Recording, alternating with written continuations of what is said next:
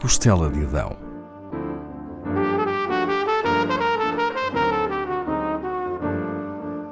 Com Paula Castelar.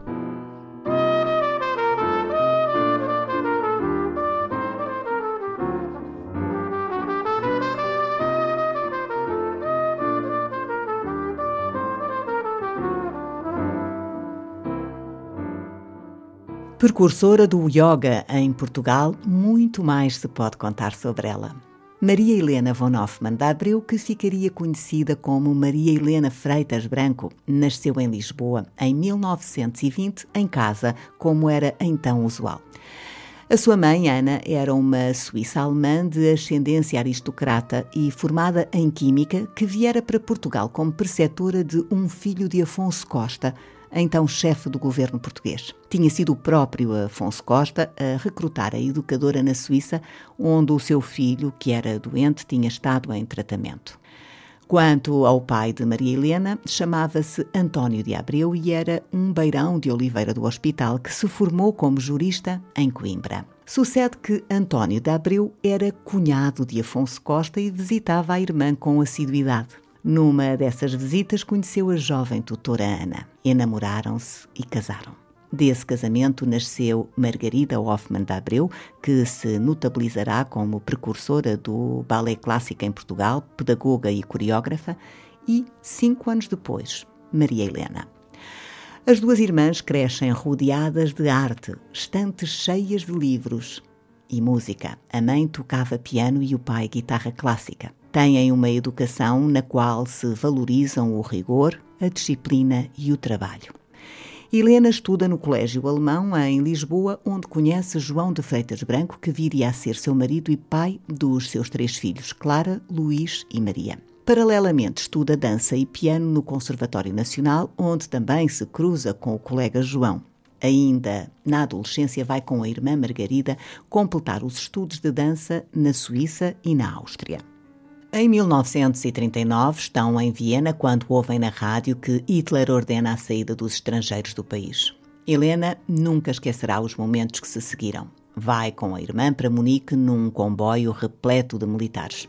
Seguem depois para a Itália e em Génova conseguem boleia num barco de pesca que vai para a Espanha. Em Badajoz, apanham um comboio que as conduz sãs e salvas a Lisboa. Algum tempo depois, Maria Helena casa na capital portuguesa com o antigo colega João de Freitas Branco, matemático e musicólogo, filho único do compositor Luís de Freitas Branco. Além do sogro, assistem à cerimónia outros grandes vultos da cultura, como Viana da Mota, Manuel Machado Macedo, Jolie Braga Santos, Guilhermina Sugia e Pablo Casals. Maria Helena Freitas Branco passa a dedicar-se mais ao piano e, nos anos que se seguem, é essencialmente concertista, ora tocando a solo, ora acompanhando outros músicos.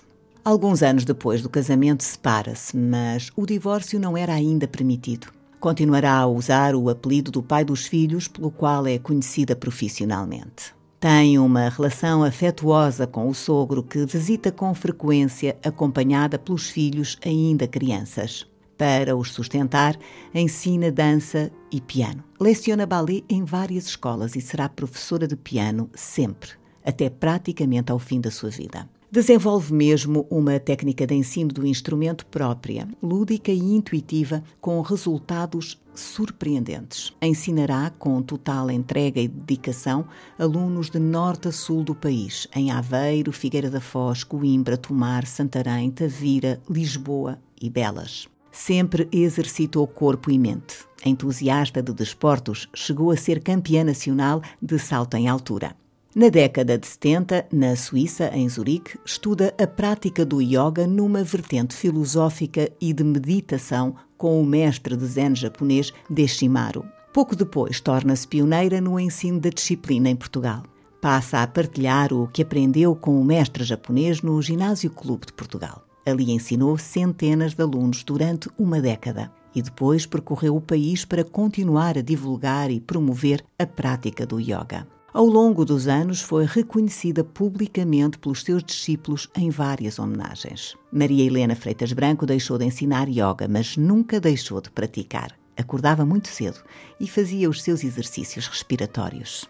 No início da década de 80 do século XX, o prédio onde nasceu e ainda residia foi demolido. Nessa fase, foi morar com o seu filho Luís numa quinta perto de Belas, na zona de Sintra. Foi criado um espaço para ela onde tinha a sua privacidade e aí continuou a tocar e ensinar piano. Convidada pelo conservatório, chegou a ministrar workshops para alunos finalistas do curso superior de piano. Viveu décadas na quinta, rodeada de afeto, pois também ali residiam, além do filho e da nora, uma neta, o marido e três bisnetos. É o seu filho Luís que nos conta, e passo a citar: A vontade de aprender não tinha limites. Adorava viver. Na quinta, não havia dia em que não acontecesse algo diferente, alguma façanha ou nota digna de registro. À mesa, no jardim, na rua, com os seus netos, bisnetos, alunos, discípulos, vizinhos, gente anónima. Adorava viajar, fosse de autocarro, de comboio, de avião ou de barco.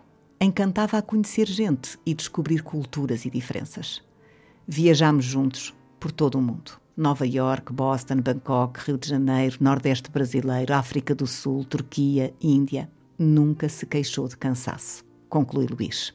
A mãe do yoga em Portugal teve uma vida recheada de acontecimentos. Conseguiu escapar com a sua irmã à Segunda Guerra andou de elefante na Índia, de lancha rápida nos canais de Bangkok e no Kruger Park, na África do Sul, enfrentou descontraídamente uma situação de grande perigo quando um rinoceronte branco impediu a passagem do carro onde seguia. Já com 90 anos, andou de balão na Turquia com direito a manchete. Maria Helena Freitas Branco teve uma vida feliz e preenchida.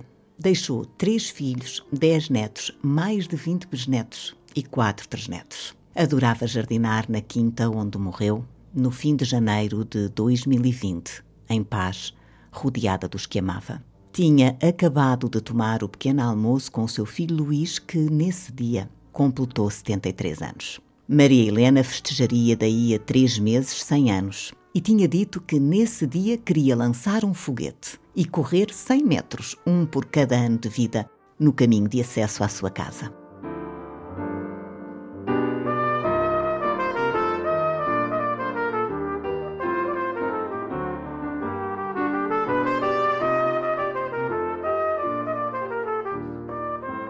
Da Costela de Adão,